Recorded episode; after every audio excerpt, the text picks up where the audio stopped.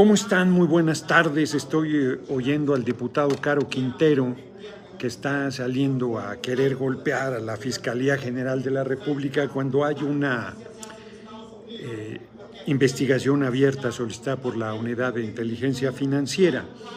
Muy importante el veredicto unánime, no podía ser de otra manera, que ha hecho el jurado de ciudadanas y ciudadanos, mayoritariamente mujeres del el jurado de Nueva York, que ha determinado los cinco delitos de García Luna, lo ha determinado culpable. Había mucha preocupación de que si lo iban a declarar inocente, que si iba a haber alguna situación excepcional.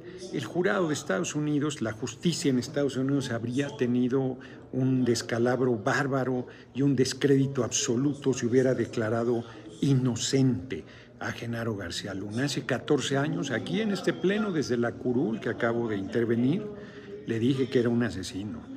Le dije en comparecencias que estaba ligado al Chapo Guzmán, que era un asesino peligroso, que iba a acabar en la cárcel junto con su jefe, quien usurpaba la presidencia, Felipe del Sagrado Corazón de Jesús Calderón Hinojosa.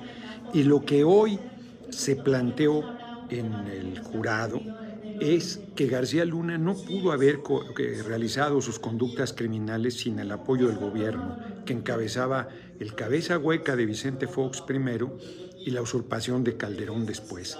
Es un hecho, a ver, ¿qué van a decir los medios? Que me decían porro, majadero, que le faltaba el respeto.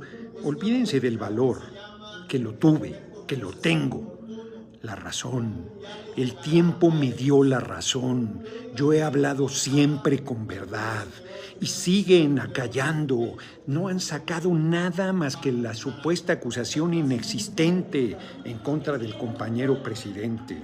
Y hoy que por unanimidad han determinado la culpabilidad y que es muy probable que lo determinen. Eh, cadena sentencia, cadena perpetua, es que está un debate, voy a tener que interrumpirme para ir. Permítanme, regresaré.